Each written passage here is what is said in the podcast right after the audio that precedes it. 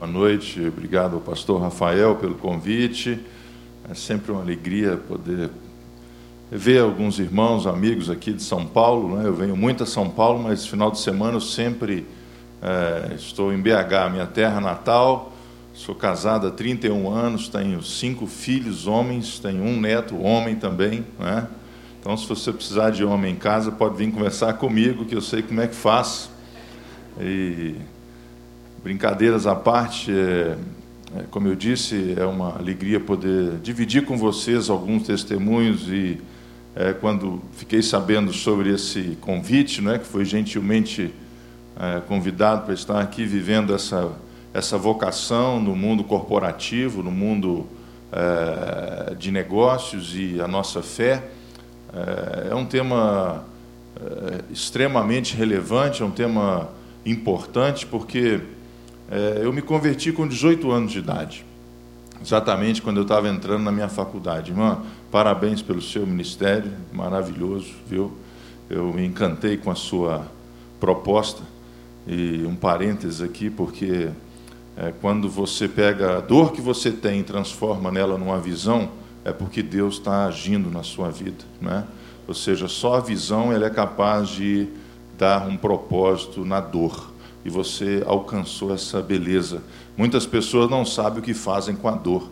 Você conseguiu transformar a dor num trabalho belíssimo que vai mudar a vida de muitas pessoas. Que Deus te abençoe profundamente aí esse café da manhã, não é? No próximo sábado e por onde Deus te levar nesse Brasil, né? Que seja a sua vida uma um bálsamo na vida de tantas pessoas que precisam, em nome de Jesus, viu? É, eu me converti, como estava dizendo, aos 18 anos de idade, fazendo, entrando para faculdade de economia, o FMG, que eu me formei. E quando eu me converti, cheguei para meu pai, não é? E meu pai é um imigrante espanhol, veio fugido da guerra, é, comprou um caminhão, era motorista de caminhão. A Transpes tem 53 anos já, é uma empresa de 53 anos, já há um tempinho, não é? E eu cheguei para ele e falei assim, pai, é, o negócio é o seguinte: Jesus está voltando e eu quero ser missionário, não vai dar tempo de trabalhar, não vai dar tempo de te ajudar aqui. E estou indo embora, viu? E quero é, fazer outras coisas da minha vida. E meu pai, assim, com, com, com os olhos lacrimejando, né, me disse: falou, Poxa, filho, eu, eu tenho uma expectativa, tenho um sonho de que meus filhos possam se formar. Eu não tive oportunidade de estudar, não tive oportunidade de fazer uma faculdade, sempre trabalhei a minha vida toda.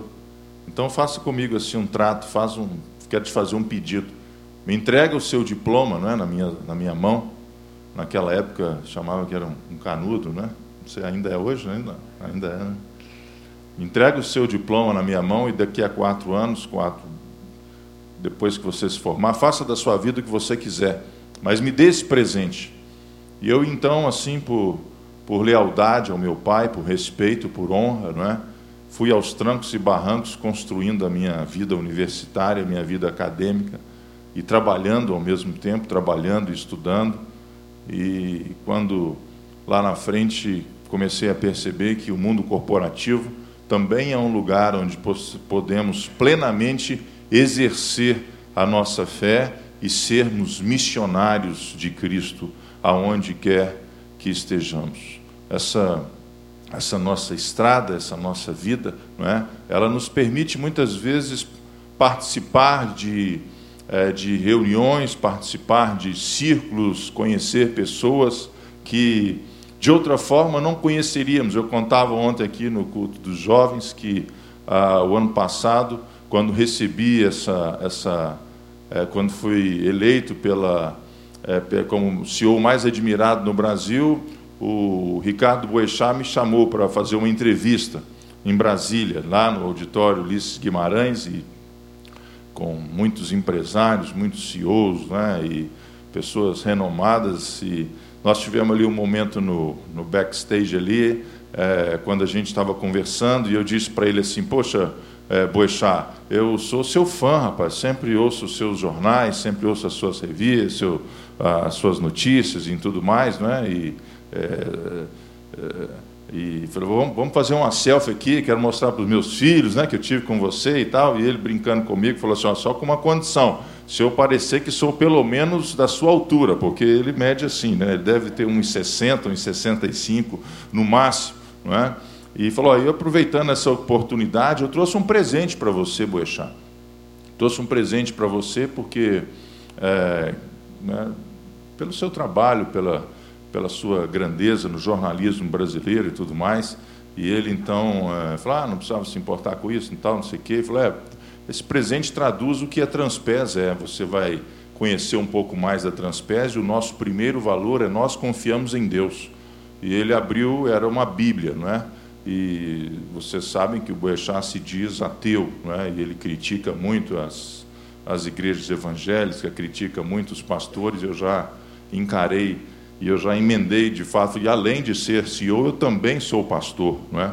E aquilo falou, eu tinha que colocar, eu tinha que enquadrar ele antes da entrevista, você entendeu o que eu estou dizendo? Você está entendendo o que a gente tem que fazer quando a gente está num campo que é um campo perigoso? A gente tem que partir para o ataque, não é? assim como Davi fez com Golias, não é? ou seja, falou, e, e ali nós tivemos uma conversa, ele falou, ah, eu não, não sei o que tem a ver fé com, com o mundo corporativo, não sei como é que pode isso. É, eu, eu, discordo, não, não, falou discorda, né? ele, ele é muito elegante é, é, comigo ali, que seria o entrevistado dele, né? falou, mas o que, que tem é, fé e acreditar em Deus com dinheiro, com lucro, com EBITDA, com mercado, com market share, essas coisas todas, né? E aí nós começamos uma conversa ali e, e foi uma conversa muito, muito interessante, não é? Porque eu tenho certeza que de alguma forma eh, ele, ele, ele, ele captou aquela, aquela sinergia que existe. E depois que nós tivemos a entrevista, essa conversa é um capítulo à parte que eu tive com ele, que não durou mais do que uns 10, 15 minutos. Eh, depois que nós terminamos a entrevista, era um momento de, de perguntas e respostas do público que estava ali, não é? E as pessoas eh, faziam várias perguntas e uma delas veio do público perguntando assim: qual era o meu livro de cabeceira? E aí o próprio Echat respondeu à audiência dizendo assim: essa eu não preciso perguntar ao Sandro porque ele já me disse, inclusive ele me deu o livro dele de cabeceira de presente antes da nossa entrevista, é a Bíblia Sagrada. Não é? Ou seja, é, de alguma forma Deus abre as portas, porque da mesma forma que precisamos pregar o Evangelho não é, no, no, no, aos rincões mais distantes da nossa nação, aos menos favorecidos, às pessoas que é, não têm sequer consciência do que seja uma tecnologia, uma luz elétrica ou qualquer coisa semelhante, nós também precisamos alcançar os ricos da nossa nação, os acadêmicos da nossa nação, aqueles que são muitas vezes é, influenciadores e, e, e, que formam as opiniões da nossa nação, não é? E eu entendo esse chamado aí de viver a vocação como, como uma, uma oportunidade de fazermos isso. E nessa noite eu queria dividir com vocês um texto, apenas um versículo lá no Evangelho de Lucas, no capítulo 17. Jesus estava falando sobre a sua vinda, o reino, final dos tempos, sendo interrogado pelos fariseus quando viria o reino de Deus. Acho que cantamos isso aqui nessa noite, almejamos por isso. Nossa alma nela, Maranata, vem Senhor Jesus. Sabemos que vivemos dias difíceis, sabemos que vivemos, assim como podemos dizer, o, o fim dos tempos.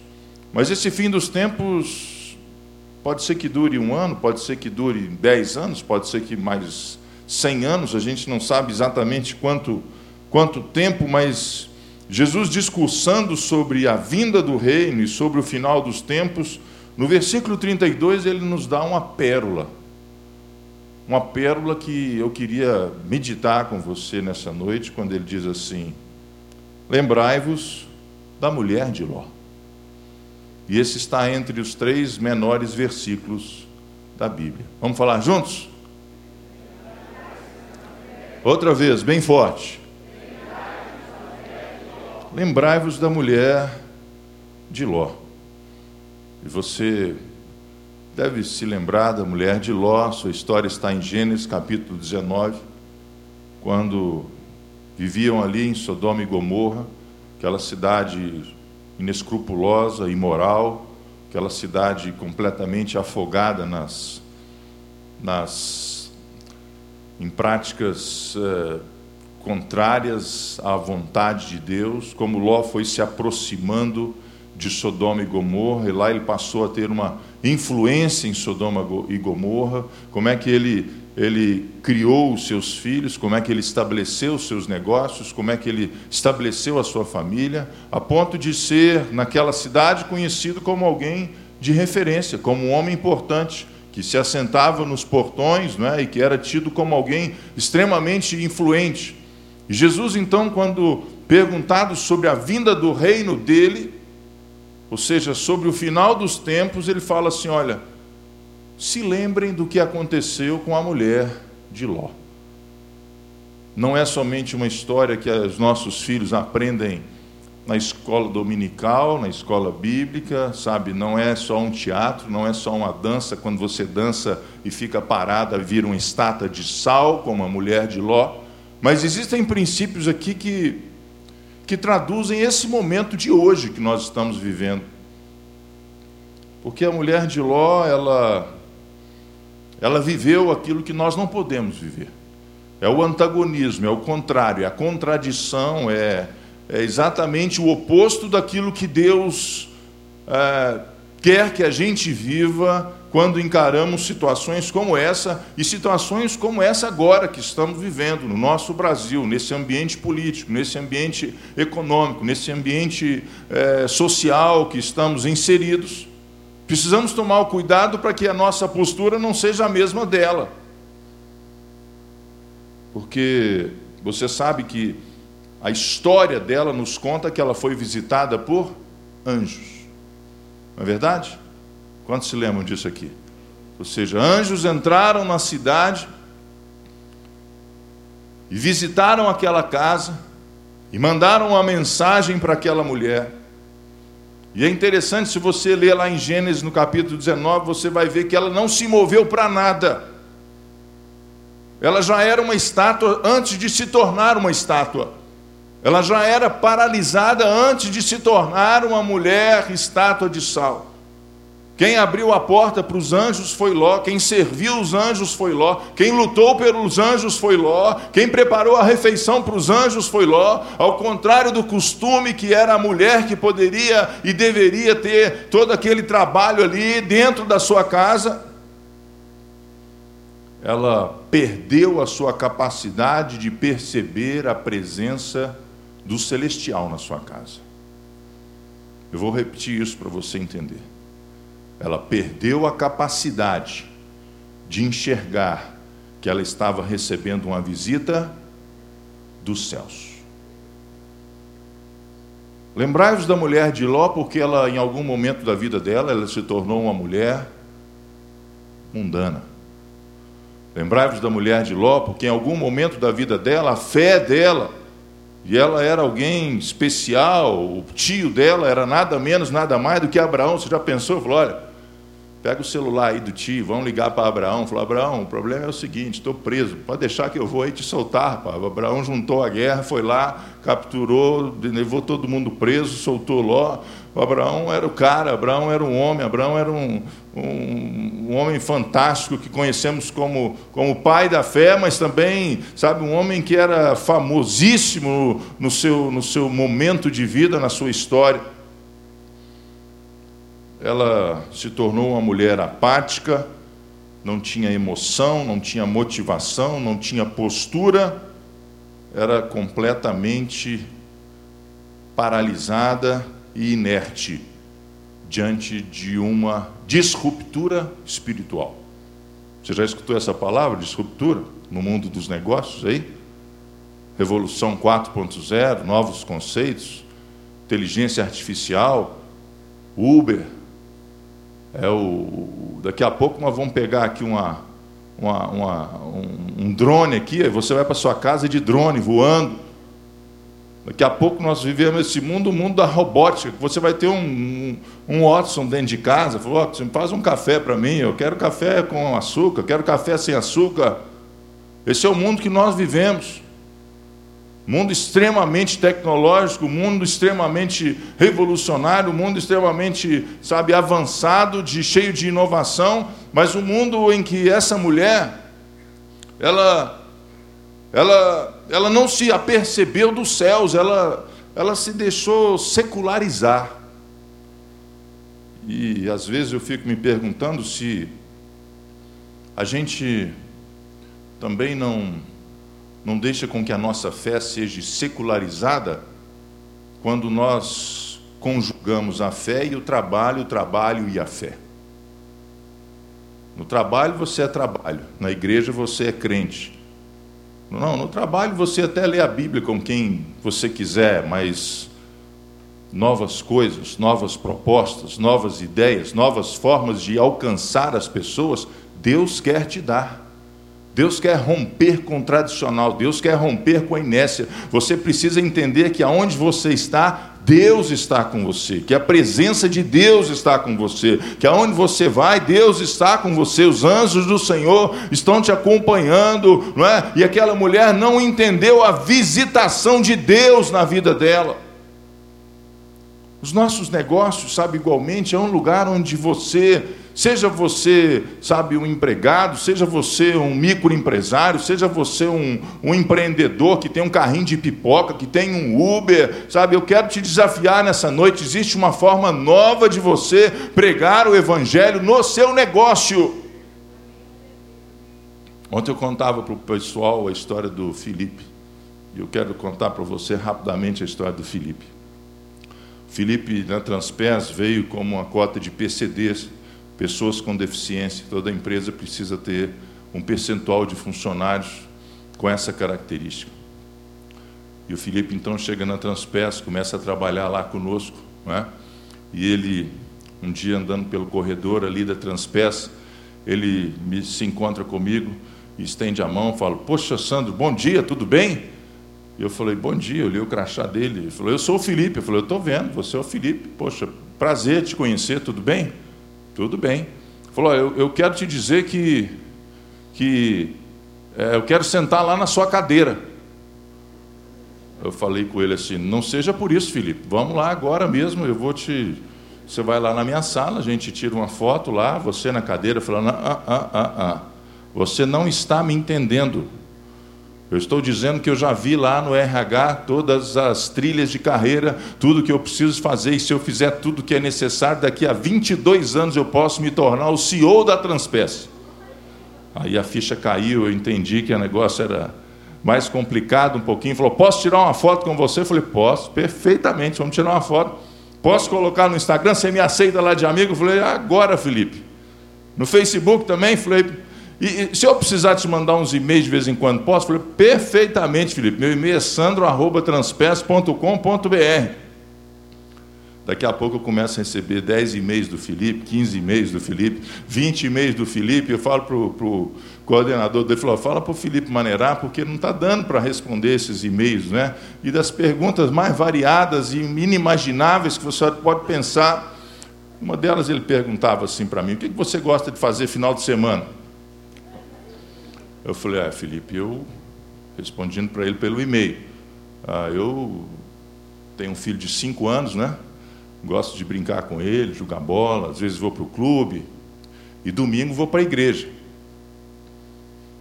É porque a outra pergunta, Felipe fala assim: qual é o seu livro preferido?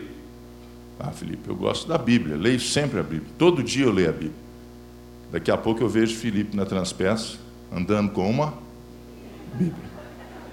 Sempre que ele me mandava um e-mail, ele copiava, que depois eu vinha saber quem era, o pai e a mãe dele. Ele era um jovem, 19, 20 anos de idade.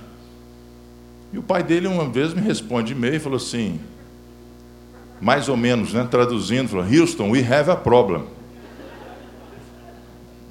O seu Oscar, o nome dele, e ele relatando para mim, dizendo assim, Sandro, eu não sei o que eu faço com o Felipe, porque o Felipe agora está querendo ir na igreja domingo.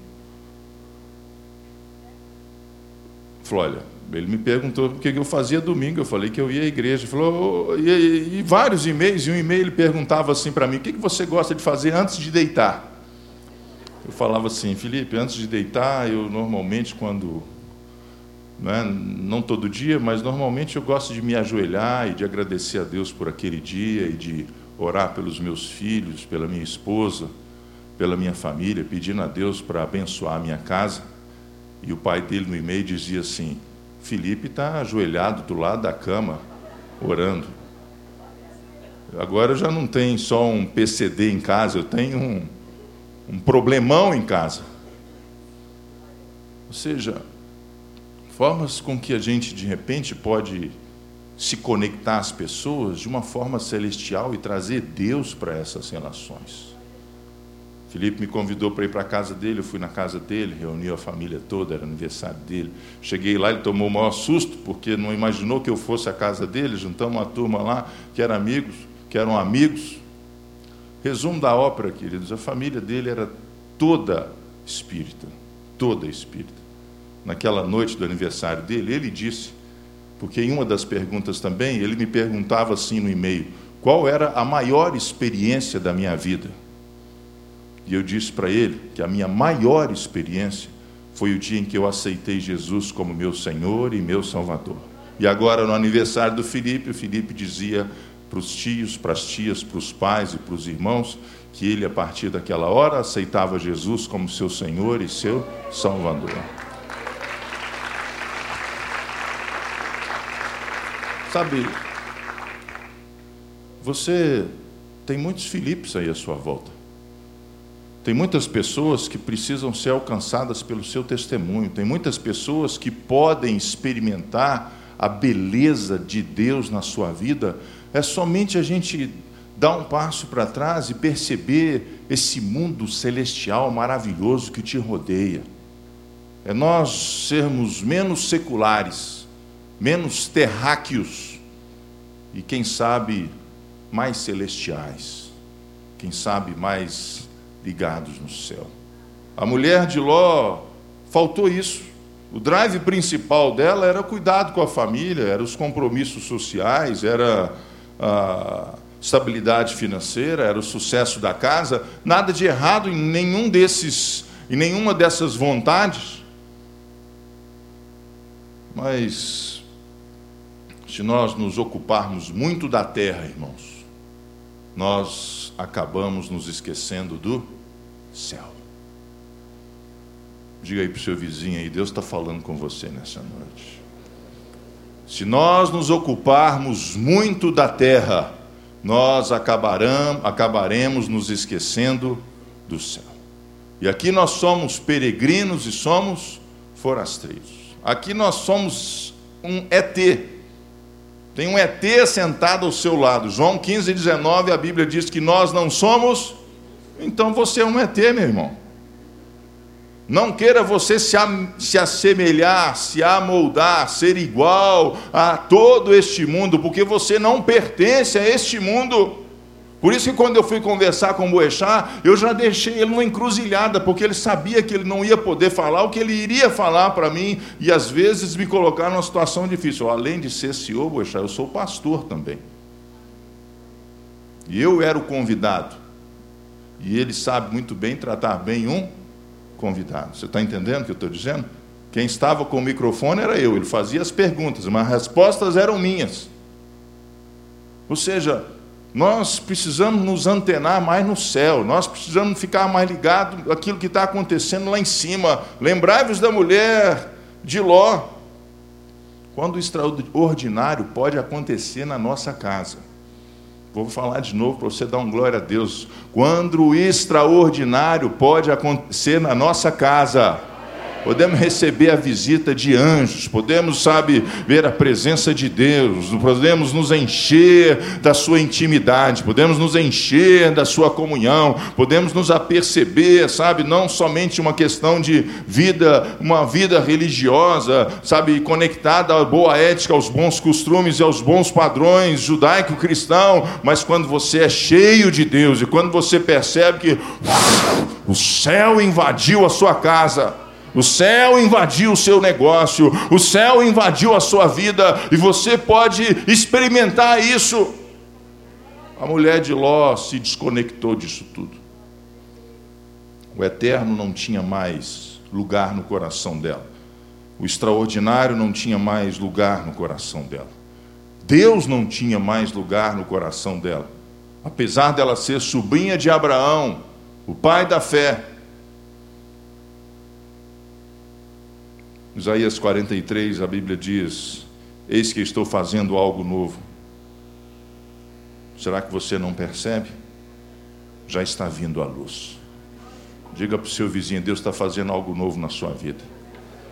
Deus está fazendo algo novo na sua vida se existe alguém que é criativo, se existe alguém que é inovador, se existe alguém que é poderoso, se existe alguém que tem toda a sabedoria, todo o poder, toda a unção, toda, todo o conhecimento, onipresente, onisciente, esse alguém é o Alfa, é o Ômega, é o princípio, é o fim, é o Rei dos Reis, ele é o Senhor dos Senhores, ele é aquele que começou a boa obra na sua vida e ele vai completá-la. Nós enquadramos Deus, nós encaixotamos Deus, nós colocamos Deus dentro de uma caixa e nós achamos que vivemos Ele no nosso grupo de crescimento, na nossa célula, no culto que a gente tem, no nosso ministério na igreja, no ministério disso, de A, B, eu sei que são todos lindos, são todos maravilhosos, mas nós esquecemos que Deus anda conosco. Se você está no metrô, Deus está com você. Se você está no seu carro, Deus está com você. Se você está no aeroporto, Deus está com você. Se você está naquele avião, Deus está lá com você. Se você está fazendo uma reunião com seus executivos, Deus está lá com você. Dia desse cheguei no aeroporto correndo. A mulher falou para mim assim: Lamento, seu Sandro, mas o senhor perdeu o voo, vou te colocar no próximo voo. Disse para ela: Não fui eu que perdi o voo, foi esse avião que me perdeu. Porque você não sabe o que faz de diferença a presença de um filho de Deus dentro de um avião. Pergunta ao seu vizinho: Você está entendendo o que eu estou falando com você? Crente não perde voo, é o avião que te perde, meu irmão. Porque onde você vai, você carrega a presença de Deus com você. A mulher de Ló pecou por não conhecer aquele momento que ela estava vivendo e não se utilizar de um negócio que precisamos extremamente na nossa vida, no mundo de hoje, que se chama o senso de urgência diante da informação recebida. Diga comigo, senso de urgência diante da informação recebida. Culturalmente sofremos de um mal que empurramos as coisas com a barriga. Procrastinação. O anjo avisou ela, falou: ó, a coisa vai ficar feia para sua cidade, minha senhora. Ela será destruída e a mulher continuou lá, fazendo o arroz dela, fazendo o feijão dela, cuidando da vida dela. Falou: Minha senhora, vá embora. Não vou te avisar de novo. E se você ler o texto lá em Gênesis 19, você vai ver que ela continuou parada. Daqui a pouco a Bíblia diz que o anjo pegou ela pela mão e teve que carregar ela para fora da cidade. Isso não precisa acontecer com você. Diga para o seu vizinho: isso não precisa acontecer com você. Se movimente, meu irmão. Tome as decisões que você precisa e sabe que deve, tem, e dá, deve e tem que tomar. Ou seja, esse senso de urgência, ele precisa estar ligado à nossa vida espiritual. Por que, que a gente sempre deixa as coisas de Deus para depois? Por que, que a gente sempre, às vezes, deixa as nossas rotinas de leitura bíblica e de oração, as disciplinas básicas da fé, para depois? Ah, não, primeiro é a reunião de trabalho, segundo é, é isso, terceiro é aquilo, ou seja, a ordem de valor. Se der tempo, a gente vai para a vigília, que eu vi que tem uma vigília aqui na, na sexta-feira. Maravilha, pastor. Parabéns. Vamos orar pela nossa nação. Essa semana na igreja lá em Belo Horizonte nós estamos fazendo 24 horas de oração agora, começando hoje meia-noite até sábado meia-noite, não é? Para que Deus possa, sabe, ter misericórdia da nossa nação. Ah, deixa isso para depois. Muitas vezes nós não temos esse senso de urgência em relação a questões espirituais. São questões que Deus está falando com você, sabe? O Espírito Santo está falando com você. Você sabe que você precisa resolver e você demora uma década para resolver essa situação. Você não toma uma postura em relação a isso. Você não se posiciona diante disso que o anjo está te dizendo. Fala, olha, mulher, sai dessa cidade porque ela vai ser destruída.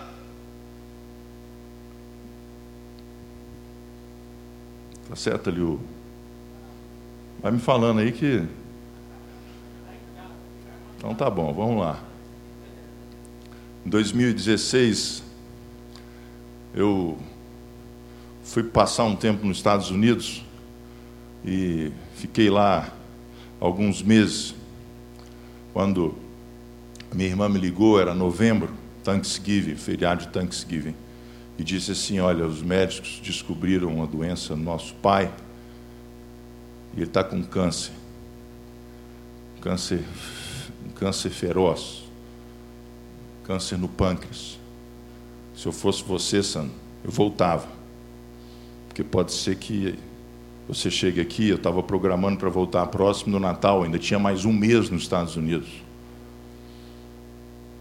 Aquilo me abalou, eu me entristeci, conversei com a minha esposa, ela falou, olha, faça o que você quiser fazer, se você quiser voltar, nós voltamos. Estava lá eu com a esposa, com os meninos, todo mundo, com os que ainda são solteiros, né? E eu fui orar, fui buscar Deus, e Deus falou comigo. Cumpra tudo o que você veio fazer neste lugar. Volte o dia em que a sua passagem está marcada para voltar. Eu descansei naquilo, eu peguei aquela palavra de Deus, apesar de as pessoas à minha volta não entenderem meu pai doente e eu longe. Voltei para o Brasil na véspera do Natal. Passei o Natal com ele. Moramos em Belo Horizonte. Meu pai foi a primeira pessoa, irmãos, a primeira pessoa, se não foi a primeira, foi a segunda, que soube da minha conversão, há trinta e poucos anos atrás. Ele sempre foi um homem de um coração boníssimo, uma pessoa maravilhosa, me ajudava em tudo. Falei, pai, quero fazer uma carreta de evangelismo. Ele foi quem me ajudou, e nós temos uma carreta, a carreta se chama igreja, a gente leva ela para o interior, leva ela para os bairros de Belo Horizonte, prega o evangelho, faz ação social. Ou seja, meu pai sempre me ajudou, mas ele nunca tinha tido aquele encontro com Jesus, aquela decisão por Jesus. Ele achava que a vida dele, sabe, é como se Deus não contasse mais com ele, as coisas já tinham acontecido, né? Ele se sentia às vezes não merecedor da graça de Deus.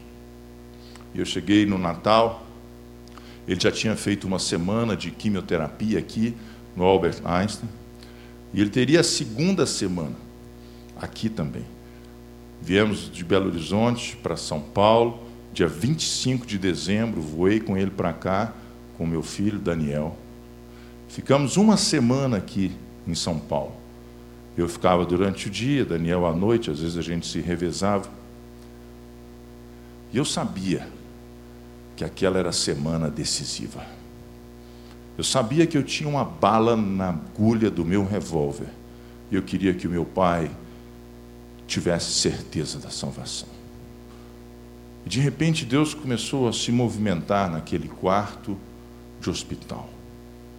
De repente eu começava a contar as histórias bíblicas para ele, de Pedro, de Paulo, de João, de Tiago, a pesca maravilhosa, a multiplicação dos pães, Jesus curando o cego Bartimeu, Jesus andando sobre as águas.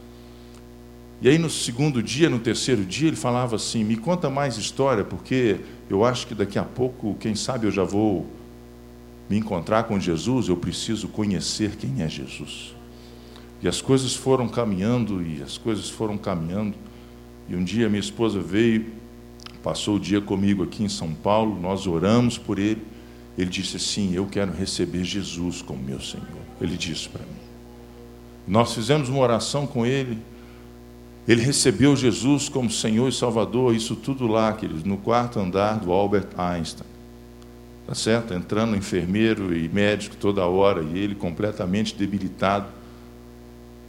E nós oramos por ele, e ele chorava como uma criança, e ele falava: Eu nunca senti Deus dessa forma com que eu estou sentindo. Ele falou: Deus está nesse lugar, Deus está nesse lugar, Deus está nesse lugar. E eu continuei falando da Bíblia para meu pai, falei da importância do batismo. Ele falou assim: Eu quero me batizar.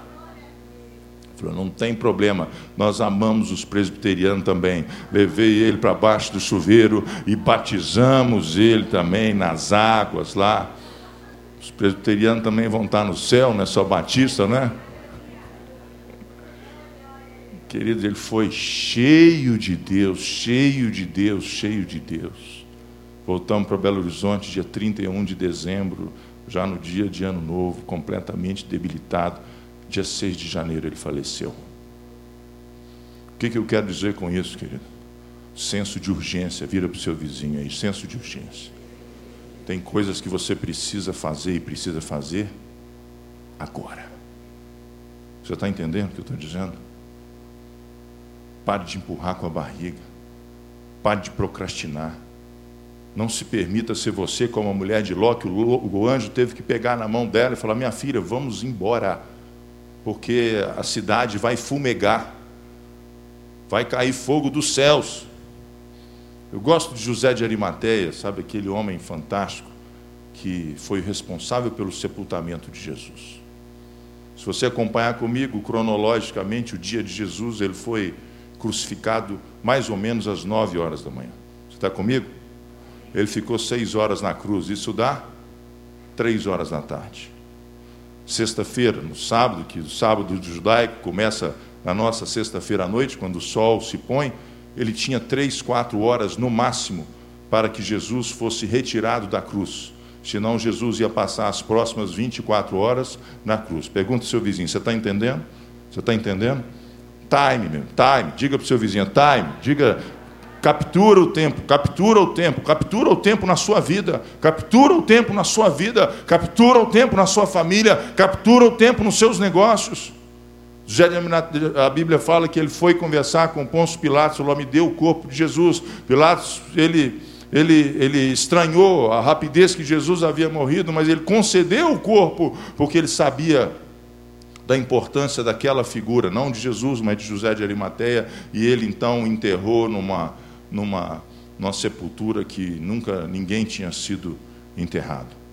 Três horas para fazer isso. Eu fico me perguntando se eu e você teríamos essa coragem de fazer o que ele fez, de reconhecer o tempo, de ter sentido de urgência, ou se nós vamos ficar chorando pela morte de Jesus ou resolver fazer alguma coisa. Balança o seu irmão aí do lado e fala assim: ó, faça alguma coisa, meu irmão. Faça alguma coisa, filho de Deus. Terminando já. Eu me lembro daquele desenho animado quando eu era criança, né, Léo? Você é muito mais jovem do que eu. Tinha o Dick Vigarista. Ele era acompanhado do seu cachorro, Mutley. E a coisa, quando começava a andar de ré, quando começava a ir para o buraco abaixo, eu falei, Mutley, faça alguma coisa. Meu irmão, faça alguma coisa no nome de Jesus. Reconheça esse senso de urgência que você precisa ter. Nós estamos agora na semana da eleição. Falar de eleição na semana que vem é inócuo, é vazio. Você está entendendo? É agora. É agora que o seu time pode estar numa final de campeonato. É agora, é agora que o Brasil precisa ter a sua direção correta. É agora que você precisa resolver essa situação na sua família, no seu casamento. É agora que você precisa chamar o seu, seu filho para um papo sério, porque essas baladas que ele está indo aí à noite não está funcionando. Você não vai esperar o mundo abocanhá-lo para depois ter que resolver essa situação com ele. É agora, é já, é imediatamente, é ter o senso de urgência. Essa mulher perdeu o seu senso de urgência. E a Bíblia diz também lá no livro de Gênesis, no capítulo 19, saindo da cidade,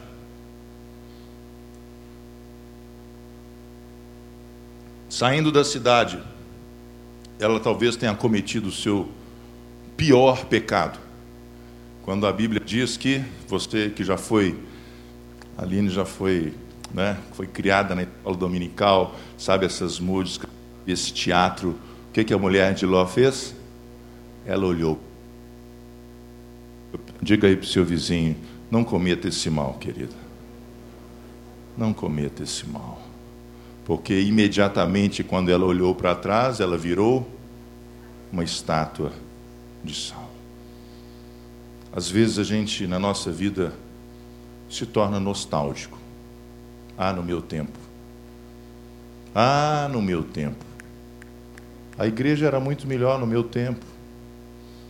lá 30 anos atrás, aquilo é que era pastor, aquilo que era pregação, aquilo que era crente. Crente hoje, ih, ah, no meu tempo. Ah, no meu tempo é que o Brasil era bom, a gente andava pela rua, a gente bebia água na mangueira, não tinha cinto de segurança. Ah, no meu tempo. Queridos, só existe um tempo que nós vivemos e o tempo se chama hoje. Por isso, os olhos do crente não estão no passado, estão no dia em que Jesus vai voltar. Por isso, nós devemos nos desvestir, nos desnudar de toda nostalgia.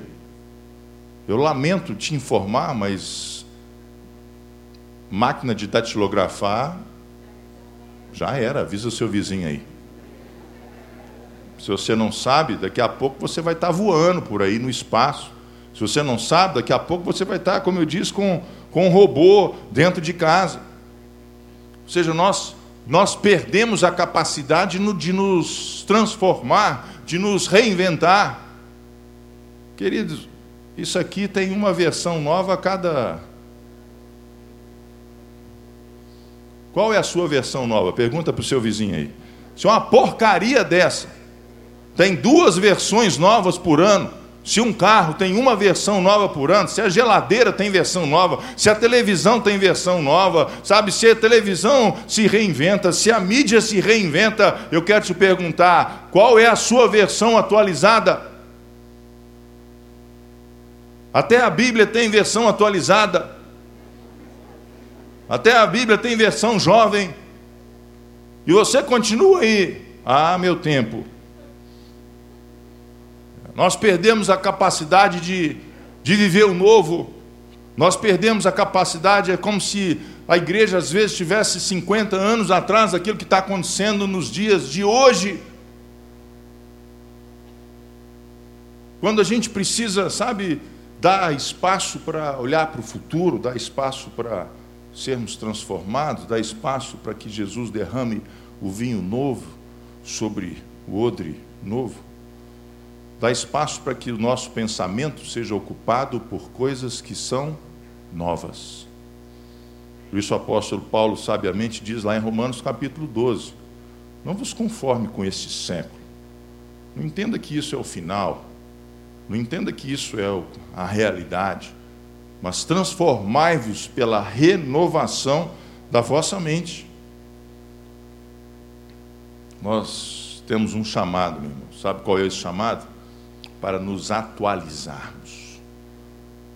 Existe um ditado e uma expressão que eu gosto, diz assim: as raposas de ontem não caçam os coelhos de hoje. A forma de pregar o evangelho, o conteúdo é o mesmo, mas a forma ela pode ser diferente. Você está entendendo? Você ir para a rua, às vezes, distribuir folheto que se fazia 10 anos atrás, há 15 anos atrás, há 20 anos atrás, pode não funcionar mais. As pessoas continuam desejosas de conhecer o Rei das Nações, o Senhor dos Senhores, mas o método precisa ser outro.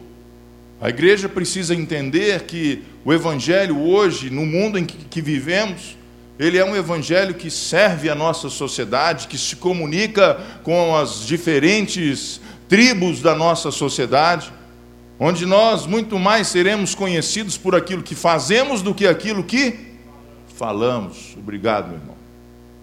Você está entendendo? Porque, olha, sinceramente, eu estou cansado de ouvir programa de pastor em rádio e televisão. E se isso fosse resolver o problema da evangelização no Brasil, já estaríamos todos salvos. Diga para o seu vizinho: muda o modelo, irmão. Muda o modelo. Muda o modelo. Nós precisamos de uma versão melhor de nós mesmos. Nós precisamos olhar para dentro de nós, na nossa família, na nossa casa, nos nossos relacionamentos, com a nossa vizinhança, sabe, com, com a, sabe, enfim, olha, Léo sabe e a Aline, a igreja, nós estamos num bairro encrenqueiro em Belo Horizonte. Encrenqueiro. Pensa num bairro difícil, irmão. Pensa num bairro complicado. Pensa num bairro que já chamou a polícia para você no mínimo umas dez vezes e que sabe, que.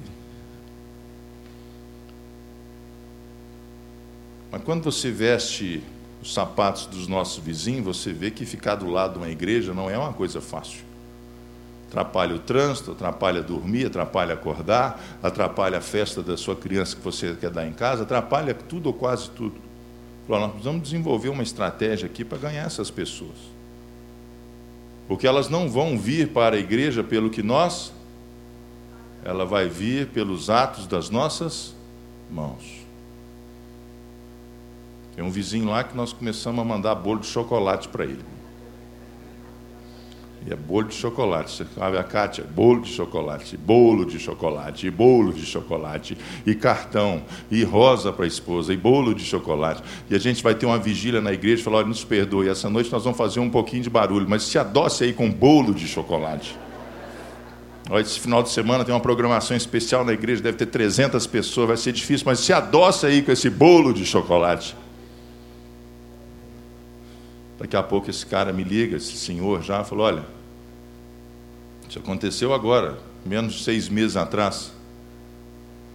Achou meu telefone, me liga e falou assim: olha, Sandro, sabe quem está falando? Eu falei: não, eu sou fulano. Quer dizer que eu sou seu, sou seu vizinho aqui na, na igreja. Eu que moro na casa em frente à igreja. Em frente. Sou o tal do bolo de chocolate.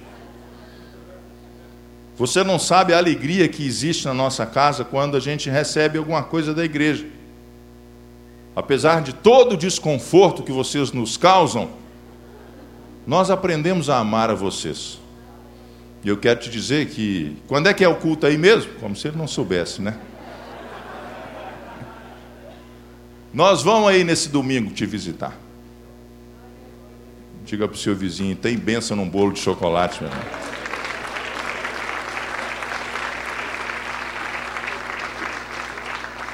Seja, são esses atos que Deus espera que a gente possa ser renovado, a gente possa buscar dentro de nós uma melhor versão, e você é capaz disso.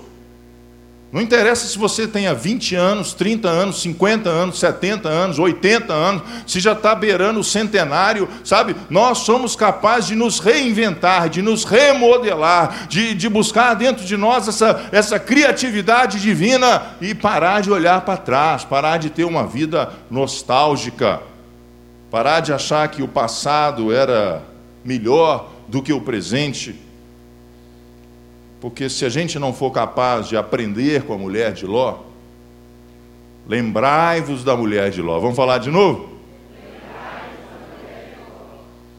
Lamentavelmente, sabe o que vai acontecer? Nós vamos morrer antes da hora. E morrer antes da hora não é você ser sepultado e as pessoas irem lá e fazer um culto de despedida para você. Isso é menos mal. Eu estou dizendo de muitas pessoas que acham que estão vivas, mas estão mortas. E, lamentavelmente, morreram antes da hora, porque não se permitem viver o hoje, porque não se permitem ser reinventado por Deus, porque não se permite viver a beleza do mundo celestial, dessa presença angelical, dessa presença de Deus que excede a todo entendimento humano, que visita a sua casa. Eu oro nessa noite, meu irmão, para que anjos te visitem no nome de Jesus. Eu oro nessa noite para que os céus se abram sobre a sua casa. Eu oro nessa noite para que a nossa fé, que ela é facilmente transformada numa fé secular, numa fé lógica, numa fé racional, você possa experimentar o sopro de Deus sobre a sua vida e você receba uma visita dos céus, e você se aperceba do senso de, de urgência, dizendo assim: olha, eu vou resolver isso e vai ser agora.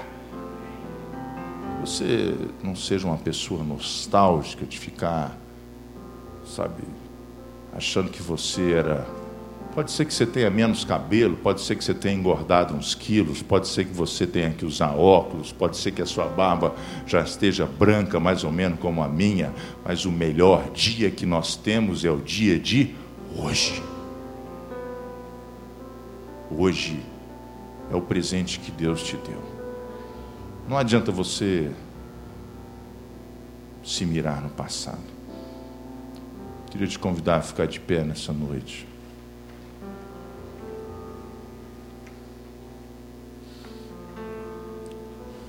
Diga aí para o seu vizinho, nesses dias, meus irmãos, falo dizer, nesses dias, se lembre da mulher de Ló. Não morra antes da hora. Deus conta com você. Não desanime, não entregue os pontos. Não acha que esse mundo vai de mal a pior, não. Não acha que as coisas estão todas perdidas, não. Ainda existe esperança. Ainda existe esperança. Deus ainda está assentado num alto e sublime trono. Deus ainda reina, Deus ainda é Senhor, Deus ainda é absoluto, Ele ainda é aquele que começou a boa obra e que há de completá-la. O diabo, querido, está derrotado, vencido, completamente desesperado e aniquilado, que nós ainda servimos ao Rei dos Reis, ao Senhor dos Senhores, que tem todo o poder, que tem toda a glória e que tem toda a majestade. Que nessa noite os seus olhos sejam abertos e iluminados pelos céus se existe alguma virtude, se existe algum louvor, se existe alguma fama, seja isso que ocupe os vossos pensamentos. Diga para o seu vizinho: Deus está fazendo muita coisa nesse mundo. Deus está fazendo muita coisa nesse mundo. E Deus conta com você. Pega o seu dedo de profeta aí, esse dedo aqui é o indicador, fala assim: ó, Deus conta com você. Deus conta com você. Deus conta com você. Ser forte, ser corajoso. Ele disse a Gideão: Eu sou contigo. Senhor, no nome de Jesus, Pai, ajuda-nos nesta noite, nessa breve meditação sobre o cuidado com o final dos tempos. Quando Jesus nos admoesta, a nos lembrarmos da mulher de Ló e por que ela se transformou numa estátua de sal, morrendo antes da hora, sem cumprir o propósito na sua geração. É uma advertência é uma advertência para nós como igreja. Que o Senhor não nos encontre dessa forma, Pai. Que o Senhor nos encontre alerta que o Senhor nos encontre apaixonados pela vida. Que o Senhor nos encontre vigorosos. Que o Senhor nos encontre com senso de urgência. Que o Senhor nos encontre com uma expectativa em relação aos dias que estão por vir. Porque o Senhor ainda é o nosso Deus. No nome de Jesus. Todo o povo de Deus disse: Amém. Amém. Muito obrigado.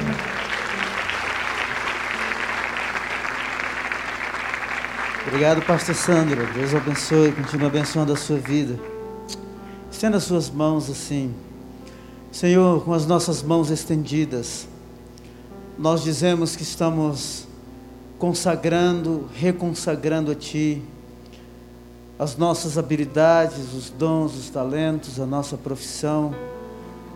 Em nome de Jesus, que o Senhor nos use de forma poderosa com este senso de urgência, que toda apatia, toda morbidão, toda cegueira espiritual, todo comodismo, saia em nome de Jesus e que possamos ter olhos para ouvir, para ver, ouvidos para ouvir e pés dispostos a caminhar na direção dos teus propósitos. Meu irmão, minha irmã, eu te abençoo nesta noite.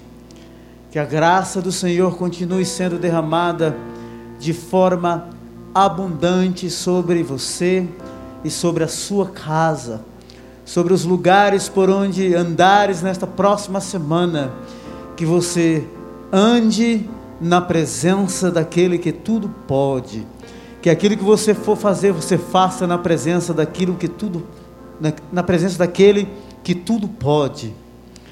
E quando você se sentir limitado, limitada, com temores e inseguranças, lembre-se que Ele é a tua força e o teu escudo, em nome de Jesus. Tenha uma semana abençoada, cheia da graça do Senhor. Glória a Deus.